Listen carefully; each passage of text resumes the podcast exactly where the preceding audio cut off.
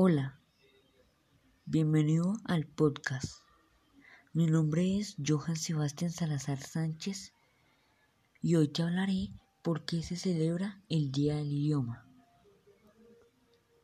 ¿Por qué se celebra el Día del Idioma?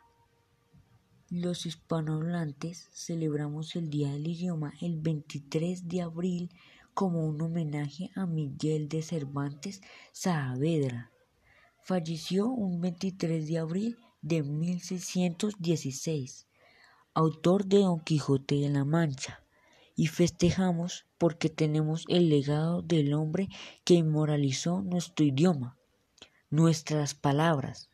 Ya lo dijo Pablo Neruda, en Confiesco que he vivido.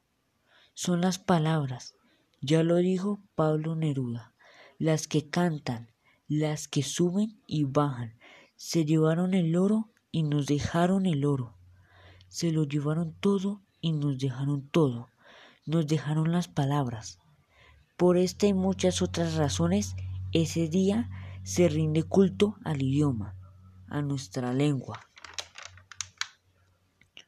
Nuestro idioma es tan dinámico que es considerado como la segunda lengua más importante del planeta y la tercera más hablada.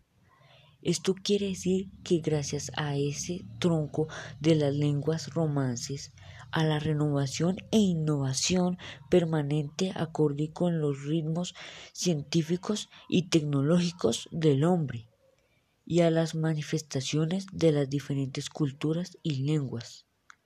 El Día del Idioma se debe celebrar en las instituciones educativas, en los medios de comunicación, en el Parlamento, en la calle, en los parques, en la casa, hablando bien, escribiendo bien, hablando correctamente y escribiendo correctamente. Donde quiera que estemos, ese día debe prevalecer la fuerza del idioma con su sonoridad, su romanticismo, su gramática que nos permite comunicarnos y su ortografía que dice cuánta grandeza hay en las palabras. Hoy en día vemos, leemos y escuchamos en los medios de comunicación, especialmente por su papel masivo, atropellos contra la riqueza de nuestra lengua. Algunos dirán que lo importante es que haya comunicación. Una casa es comunicarse y otro emplear correctamente el idioma. Por ejemplo, la escritura exige un alto nivel de conocimiento de la lengua. Un grueso número de jóvenes y adultos han descuidado los elementos básicos del idioma. Puntuación, ortografía, gramática, conexiones, uso adecuado de las palabras y la vida académica y profesional cobra con dolor estos errores en cualquier momento. Por ejemplo, al elaborar una rigurosa y concreta hoja de vida. Y a veces pasamos inadvertidos estos detalles que lo que logran es maltratar el español. En consecuencia, el Día del Idioma se celebra para que reconozcamos la riqueza de una lengua que nos dejaron los conquistadores.